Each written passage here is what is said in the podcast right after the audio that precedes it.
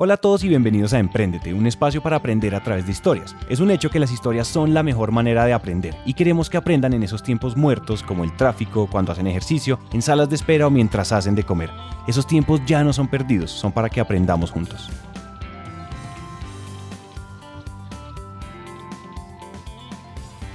Hola, Emprendete, yo soy Santiago Cortés y hoy estamos con Francisco, cofundador de Data Traffic. Francisco, ¿cómo estás? Muy bien, gracias. ¿Cómo estás tú, Santiago? Muy bien, Francisco. Cuéntale primero a nuestra audiencia quién eres y qué haces. Bueno, muy buenos días a todos. Francisco García, soy ingeniero de sistemas, ingeniero electrónico de la Universidad de los Andes y actualmente estoy trabajando en mi emprendimiento que se llama Data Traffic, el cual fue fundado en el 2009. El proceso de ideación de llegar a una idea de emprendimiento suele ser un poco compleja para los emprendedores. Cuéntame tú y tus socios cómo llegaron a la idea de Data Traffic. Realmente es una pregunta compleja. Les cuento un poquito la historia que nosotros tuvimos. Realmente uno de mis socios y yo, Sergio Sinoku, arrancamos en un curso de la Universidad de los Andes que se llama PMC, Proyecto Mitad de Carrera. ¿En qué consistía esto? En inventarse una aplicación, un negocio, algo, ¿sí? hacer algo prácticamente.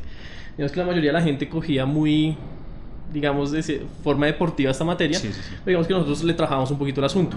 ¿Qué arrancamos haciendo? En ese momento estábamos como en sexto semestre de la universidad y lo que terminamos montando fue un Waze ¿sí? Waze. en el 2007. Si ustedes saben, digamos, Waze fue fundado en el 2008. Arrancó Waze. Entonces nosotros siempre hemos dicho que, que arrancamos al tiempo que ellos seguramente la idea, sino que terminamos haciendo otra cosa. ¿Qué pasó? Empezamos a trabajar haciendo ese, esa especie de Waze, empezamos trabajando haciendo utilizando una tecnología llamada mapas digitales, se llama sistemas de información geográficos. Esos sistemas de información geográfico lo que nos dieron fue un entendimiento, una tecnología que no conocíamos, que en ese momento nadie usaba, digamos que en ese momento estaba saliendo ahorita Google Maps, la gente estaba como hasta ahorita involucrándose un poquito con la tecnología de georreferenciación. En ese momento vimos una oportunidad, ¿sí? vimos que era un mercado desatendido, vimos que solo habían dos competidores y eran competidores grandísimos, uno que era Procálculo, que ahora se volvió Edry, y otra empresa que también nos estaba haciendo competencia. Entonces nosotros vimos una oportunidad en donde nosotros teníamos una tecnología, unos costos muy diferentes a los de estas empresas grandes y vimos la oportunidad de mercado ahí. ¿Listo? No hemos parado a hacer pivots. Digamos que arrancamos con una empresa de software al final que empezó a hacer más que todo software a la media, georreferenciado. Digamos que siempre teníamos como esa vena de hacer todo georreferenciado, usar Google Maps o usar tecnología parecida. Pero digamos que al final nos dimos cuenta que productos a la medida o proyectos a la medida no era lo que nosotros queríamos hacer, sino queríamos hacer productos. ¿sí? Y también ya a partir más o menos de hace dos años le hacemos una transformación a la empresa en donde ya nos dedicamos solo a hacer productos. Utilizando todo ese know-how que ejecutamos durante cuatro años de estar desarrollando productos a la medida sobre mapas digitales y haber trabajado con clientes muy grandes con la Policía Nacional, Codensa, eh, Secretaría de Movilidad, el IDU, lo que hicimos fue entender qué necesidades tenían realmente ellos, qué cosas, eh, cómo nuestra tecnología les podía ayudar a, a este tipo de empresas y lo que empezamos fue a generar productos que se alinearan con esas necesidades. Okay. Quiero, quiero rescatar algo que dice Francisco acá y es las manchas blancas o esos mercados desatendidos que nos damos cuenta. Para buscar esas ideas y para nosotros inspirarnos en nuestra ideación tenemos que encontrar y observar muy bien dónde tenemos esas manchas blancas o esos mercados desatendidos. ¿Tú quieres dejar alguna clase de consejo, alguna clase de lección frente a este proceso de búsqueda de ideas? Digamos que siempre hay que buscar eh, mercados desatendidos, como menciona Santiago. Digamos que al final, ¿qué pasa? Que normalmente una persona que sale de trabajar de, no sé, una fábrica de tornillos, pues lo primero que se le ocurre es montar una fábrica de tornillos, porque es lo que hizo durante 10 años, 20 años. Y está bien, es un mercado que puede ser atractivo, seguramente tener algunos clientes en el cual va a poder vender, va a poder vivir, digamos, de, de, su trabajo un tiempo, ¿sí? Pero realmente no hay innovación, no hay diferenciación. Realmente el man hace tornillos, habrá 100 personas más que hacen tornillos y al final lo poco que vende seguramente lo está haciendo es por un relacionamiento, no más, ¿sí? Yo conozco a esta persona que me compra a mí y de pronto le doy un precio mejor y punto. No hay innovación, no hay diferenciación. Lo que pasa es que seguramente esta persona va a llegar en unos dos o tres años, en el cual va a llegar una crisis muy grande, donde llegue una persona más joven, haga torneos más baratos y todo el mundo le compre a esa persona. Y al no tener diferenciación, pues va a morir, ¿sí? Entonces realmente lo importante es buscar eh, mercados desatendidos en donde, digamos, haya, haya un, un, pedazo de torta bastante interesante que se puedan repartir varias personas. Y segundo, ser muy innovadores y diferenciarse, ¿sí? Porque si no se diferencian, eh, fácilmente en cualquier momento cualquier persona los tumba. De acuerdo, innovador y diferenciación y en, sobre todo en mercados desatendidos. Francisco, ¿estás familiarizado con la metáfora de quemar las naves o quemar los barcos? ¿La conoces? No, no la conozco. resulta que uno de los generales llegó con sus soldados a la orilla donde iban a batallar y se bajaron todos los soldados y lo primero que el general hizo fue quemar todas las naves, quemó todos los barcos. ¿Eso qué quiere decir? No había vuelta atrás. O íbamos para adelante a luchar o íbamos para adelante a luchar.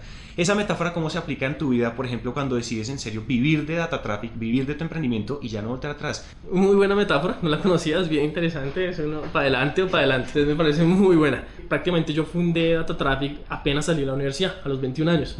Yo nunca había trabajado, nunca había hecho, no tenía experiencia como empleado, ni como empleador, obviamente. Entonces, pues uno no sabe en qué se enfrenta, ¿sí? Pues digamos que hay unas ventajas muy interesantes y que, digamos, todos los jóvenes emprendedores debemos aprovechar. Una de ellas es pues muchos de nosotros vivimos con nuestros padres, ¿sí? Y hotel, mami, papi, aguanta lo que sea. Entonces que hay que aprovechar esas cosas para arriesgarse, para perder el miedo. Y lo otro que es, lo otro es, cuando nosotros arrancamos, yo estaba yo, yo hice dos carreras, terminé una carrera, quedaba la otra pendiente, entonces yo trabajaba y estudiaba.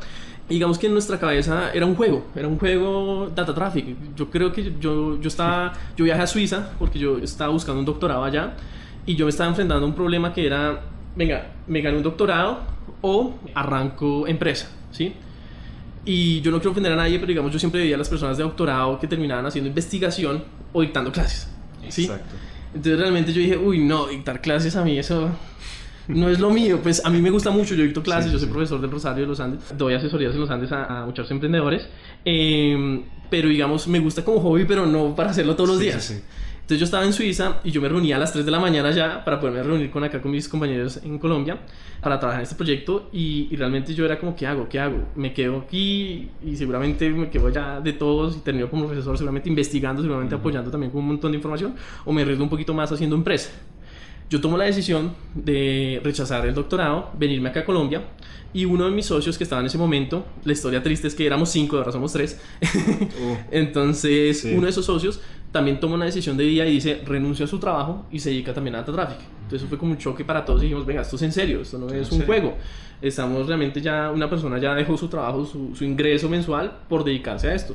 Y ya es ahí cuando decidimos tomar a Data Traffic no como un juego, no como una cosa de, de, de sí, con mis amigos, un proyectico de fin de semana y esas vainas, sino ya como un plan de vida cuando ya uno le cambia la mentalidad y ya se mete con ese tema de, es que esto voy a comer, ¿sí? Y es que realmente yo soy sincero a, a, todos los que están escuchando, o sea, Data Traffic me ha dado todo lo que yo tengo hasta el momento, todo, o sea, todo lo conseguí gracias a Data Traffic, ha producido mis viajes, las cosas que me compro, todo es gracias a, la empresa y, y, eso, digamos, es algo muy bonito que uno rescata de esto, ¿sí? Que es, digamos, cuando ve los frutos volver, ¿sí?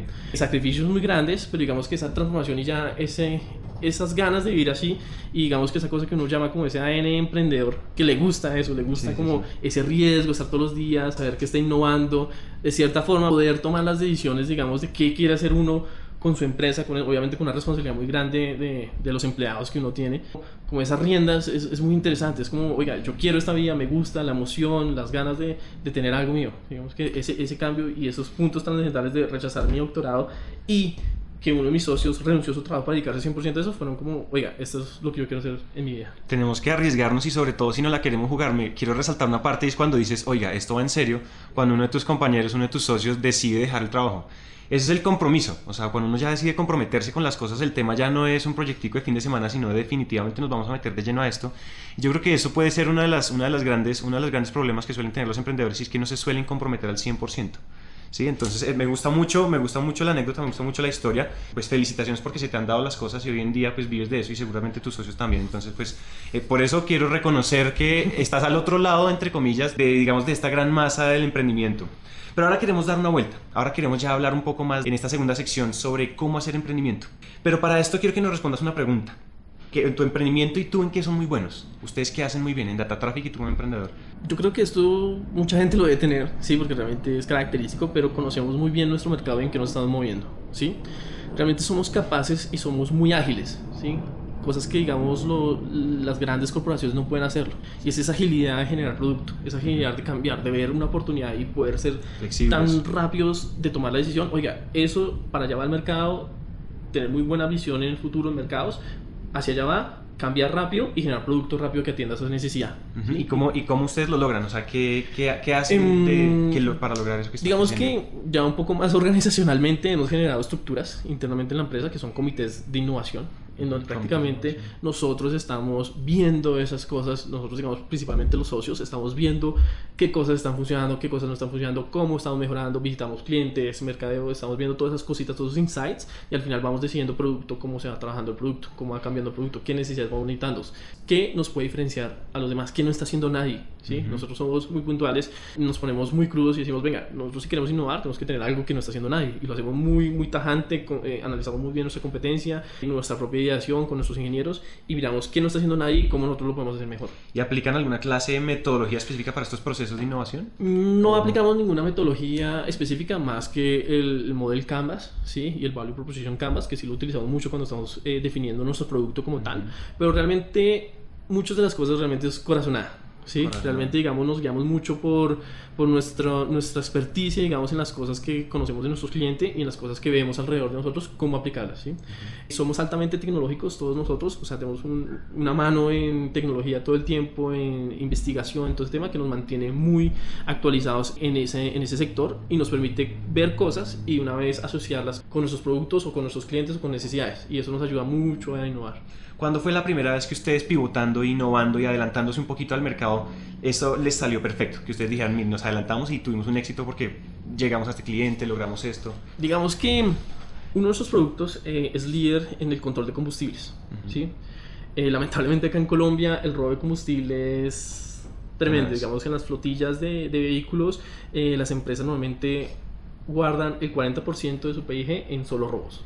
¿sí? Entonces nosotros identificamos ese problema y tenemos que hacer algo, o sea, eh, están perdiendo muchísima plata. ¿sí?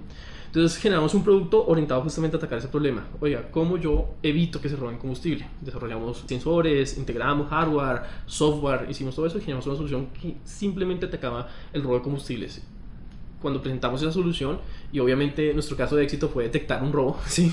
Cuando empezamos a pasar eso y detectamos robos y detectamos que la gente y empezó a venir ese voz a voz ¿sí? Nosotros nos dimos cuenta, oiga, esto funcionó, venga, que usted tiene una solución para evitar robo, yo la quiero ver, oiga, que ta, ta, ta. Cuando se crea Ese, ese voz a voz es cuando uno ya dice, oiga, acá salió bien este proceso, identificamos muy bien un problema, generamos una, una solución y ya los testimonios de los clientes ya de ese voz a voz fueron los que ya rompieron la vaina hacia ya, ya se generó ese efecto bola de nieve, ese tipping point donde ya todo rodó solo.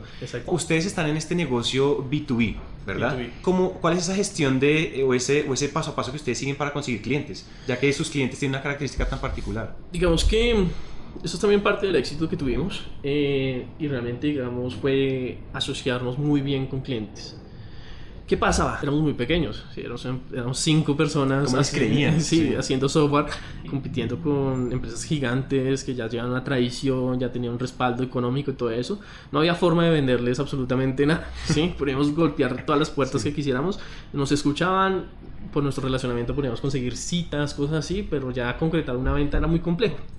Lo que hicimos nosotros fue crear estrategias comerciales, ¿sí? alianzas con empresas que eran afines a nosotros y decirles, oiga, comercialicen nuestro producto. ¿sí? Comercialicen nuestro producto, ofrézcalo, nosotros le damos el respaldo, nosotros el software. Y eso nos permitió penetrar el mercado de una forma impresionante. ¿sí? ¿Qué pasa? Eh, ellos eran el, el, front de nosotros, pero vendían nuestro producto por detrás y nosotros pues, nos encargamos de toda la parte de implementación, eh, ajustes, manejo del cliente, todo ese tema, pero digamos que al final el respaldo nos da otra empresa. ¿sí? ¿Qué, qué fue lo que nos, eh, nuestro mensaje al, inicio cuál fue? Voy a sacrificar marca, ¿sí? porque realmente sacrificamos marca, marca blanca. por lograr un crecimiento en la empresa, estructurar una empresa, lograr ventas, todo ese tema. Y ya ahorita en este momento, ya prácticamente desde hace cuatro años, ya nosotros ya abandonamos casi ese, ese modelo y ya nuestra marca es la que sale siempre a venta. Digamos que esa estrategia fue la que nos permitió a nosotros crecer, sobre todo en este mercado tan difícil que es B2B, donde digamos ese respaldo de empresas grandes, de que tengan la capacidad financiera para soportar las, la, los negocios, es muy importante. Brillante, brillante. Como, como a veces tenemos que hacer ciertos sacrificios en la empresa para poder, para poder crecer. Y sacrificar marca es una decisión que no todo el mundo toma. Me parece que es una jugada maestra saber y saber cómo el mercado es tan complicado llegarle a estos clientes y entrar por otro lado y aprovecharse, digamos, de la marca de los demás. Sí. Que fue pues prácticamente lo que hicieron. Sin embargo, ahora queremos dar una vuelta. Ya nos contaste un poco y me, y me, encanta que o sea, este contenido ha sido súper robusto para que lo oiga nuestra, nuestra audiencia. Pero ahora pasemos un poco a, a Francisco como emprendedor.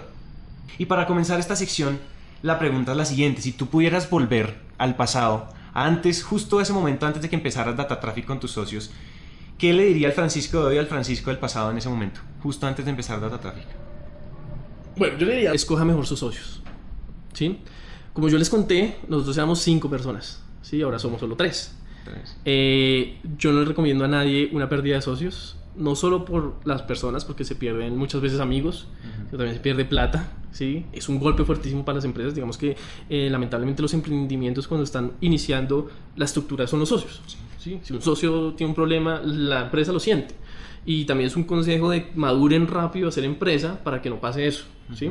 Uno siempre comete el error y uno hace los trabajos de la universidad con el man que la pasa bien, con el man chévere, con el que tengo vainas afines o con la, con la vieja que me gusta o no sé, vainas así. no crea su grupo de esa forma. ¿Por qué? Porque uno no está pensando en hacer el trabajo bien, sino en pasarla bien. en pasarla rico.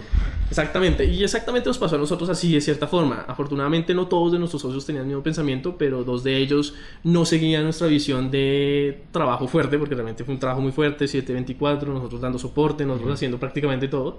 Y ellos tenían un plan de vida diferente. Ellos querían dedicarse a su familia. Eso, digamos, nos dejó una lección muy grande a nosotros. Dos de mis socios son excelentes personas, trabajamos genial, nos entendemos muy bien, nos complementamos muy bien en la empresa, pero ellos dos no decidieron seguir con nosotros y en el 2012 abandonan Data, ¿sí? tres años después de su fundación, y dejándonos un hueco muy grande porque ellos tenían una responsabilidad muy grande y adicionalmente pues una venta de acciones pues, que, no, que no esperábamos en ese momento, que nos tocó comprar a nosotros mismos pues para evitar que ingresara, que ingresara otra persona. Entonces yo sí haría mucho ese consejo porque realmente las personas con las que uno forma emprendimientos son las personas que uno tiene que ver todos los días. Tiene que trabajar, tiene que sentirse bien con ellos, tiene que sentir que puede confiar en ellos. Uno nunca debe buscar a alguien que sea más malo que uno, sino que sea mejor, que lo complemente. ¿sí? Que aunque sean amigos, no quiere decir que el man llegue tarde, sea irresponsable, vaina así, porque ahí se generan choques y, eso no puede ser, ¿sí? Entonces, escoger el equipo emprendedor, ese, esos compañeros con los que uno va a arrancar este, este proyecto de vida, es muy importante, es muy importante que lo tengan en mente.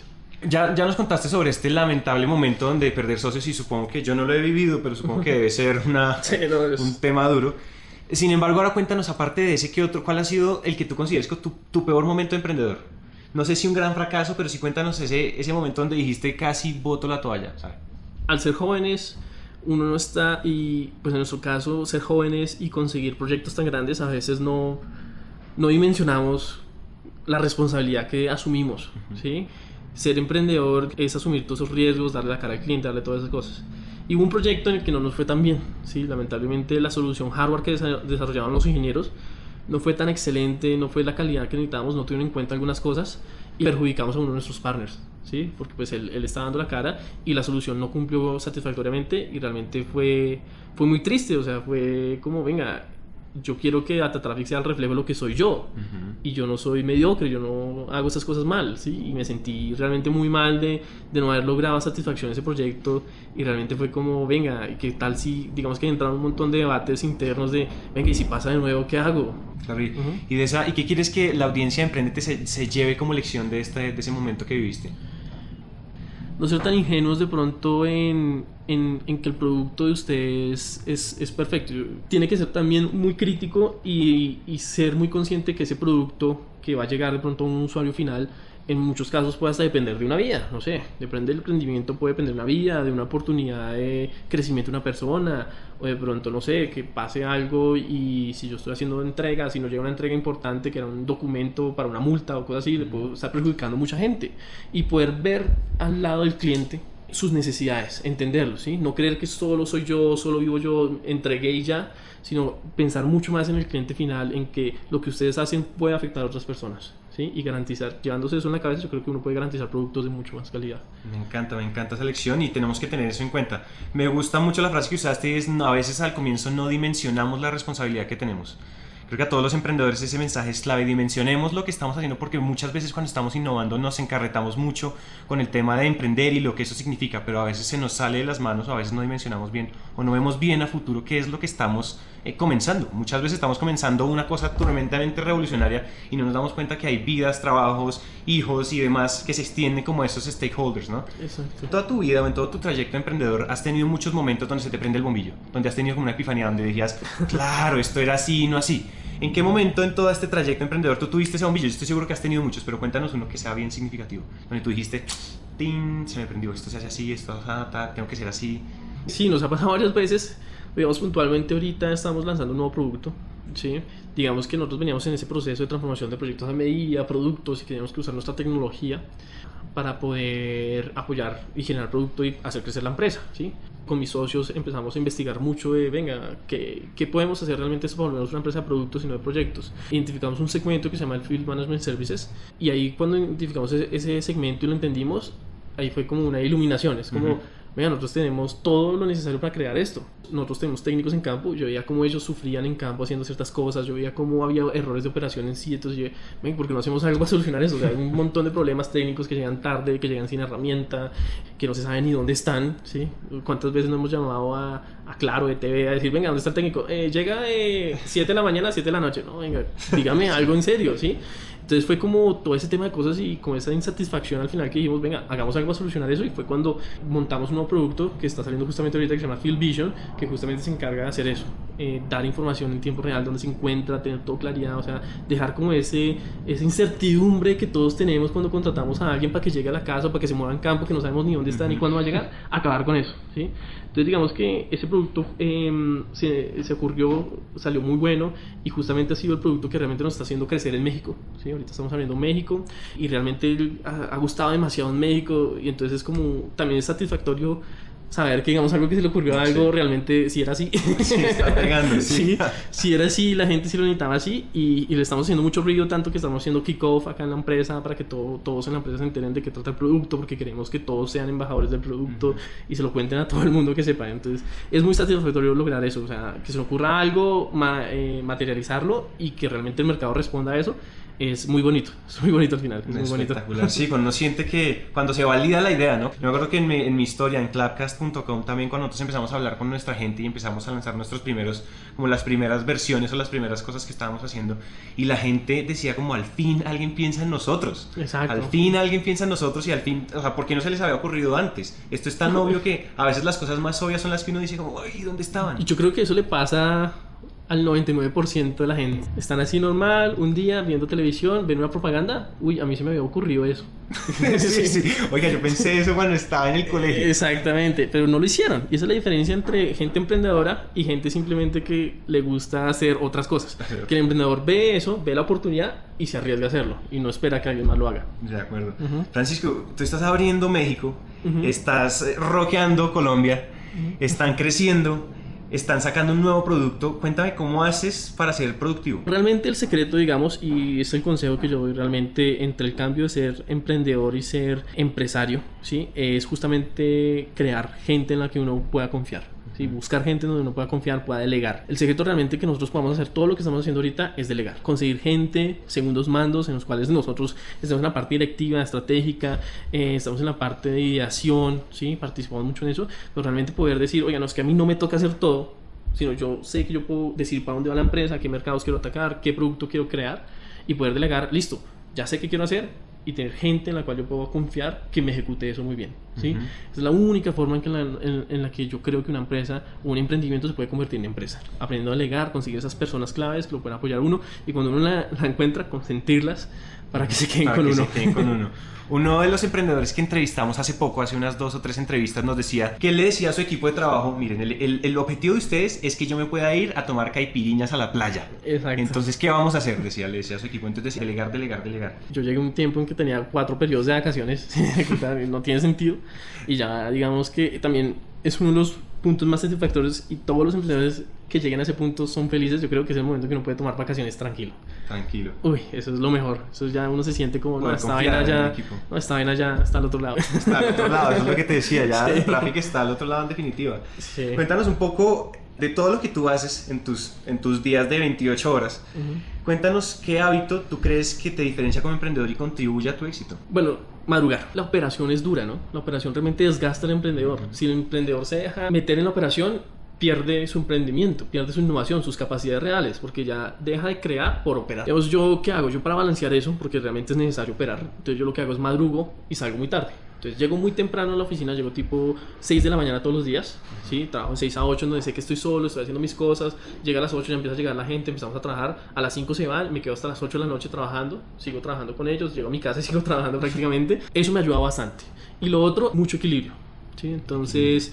balancear muy bien las cosas. Aunque el, mi emprendimiento es mi vida, no puedo dejar que eso sea todo lo que yo haga todo el tiempo. Si no me vuelvo loco. Fíjense, yo llegar y todo el tiempo hablar de data traffic, la gente me bota y me escupe en la cara, güey. Sí. Ya mamados de que le sale esa vaina. mismo. Sí, entonces realmente equilibrar muy bien, dedicar tiempo a la familia, a los amigos, a la novia, tener como esos espacios diferentes a, a data también ayudan mucho a, a liberarse y, y cuando uno dedica el tiempo a data ya es tiempo de calidad, ya es tiempo de lleno de data, ¿sí? Entonces eso ayuda bastante, realmente a mí me ha funcionado muy bien eso, tener ese equilibrio, madrugar mucho para, para poder distribuir todo ese tiempo en mucha gente, en muchas personas y adicionalmente poder atender diferentes facetas de mi vida, que es el deporte, mi familia, todo lo que tiene que ver de pronto con el emprendimiento, que también me gusta muchísimo, dictar clases, todo eso, poder hacer todas esas cosas ayuda mucho a despejar, a oxigenar, a oxigenar, a oxigenar el emprendimiento. Madrugar y no excederse y tener un... un- un- Cuéntanos qué, qué habilidad que no tengas como emprendedor te gustaría tener. Te babearas por decir, oye, me encantaría poder hacer esto, poder ser así, Ser ordenado. ser ordenado. Soy súper desordenado. ¿Sí? Sí, soy la persona más desordenada que existe. No sé, digamos que es mi forma de pensar y, y a veces logro las vainas, pero sí me gustaría ser más ordenado. No solo por mí, sino también por, por mis empleados. Mis empleados me lo han pedido. Sí, te han pedido que eres desordenado. Sí. Pero este desorden también se, también se va al otro lado del balance, al otro lado de la balanza y es, o sea, cuarto desordenado. No tanto, digamos que mm, yo vivo solo y digamos que cuando uno vive solo uno cuida su espacio. Sí, sí. Uno lo cuida demasiado, entonces es como un, es, es un desorden como multitasking, yo digo lo que yo tengo. O sea, yo como que estoy haciendo algo y se me ocurre otra vaina y empiezo a hacer esa vaina y Ok. vuelvo y entonces qué. Entonces, como que a veces los muchachos dicen, venga, está reunido conmigo y se paró y se fue a hacer otra vaina y no volvió nunca. y no volvió nunca. Y yo, Bueno. ay, sí, qué pena. Sí, me salió otra vaina, qué pena, no sé qué tal vaina. Y eso- entonces quisiera enfocarme un poco más para ser más organizado y no dejar como a la gente a veces como volando, ahí. Volando. Oiga, venga, ¿qué pasó? ¿En qué quedamos? Ay, qué pena, tal vaina. Y retomamos y toda esa vaina. Frase que dicen, lo que te enfocas se expande. Si uno se logra enfocar, enfocar las cosas, pues empiezan a crecer. Eh, a grandes rasgos te enfocaste en Data Traffic y ha crecido, pero dentro de Data, pues seguramente hay muchos más proyectos, muchas más actividades. Sí, y no, si uno no se enfoca, quedan todas volando y quedan todas al aire. Exacto. Para finalizar esta sección, queremos saber un poquito tu mindset. ¿Tú qué piensas de copiar? Hay una frase que dice, todo es un remix. Pues lamentablemente, sobre todo en Latinoamérica. Sí, estamos prácticamente, yo creo que el 80% de los emprendimientos son copycats de México, Estados Unidos, que realmente hay una oportunidad, ¿sí?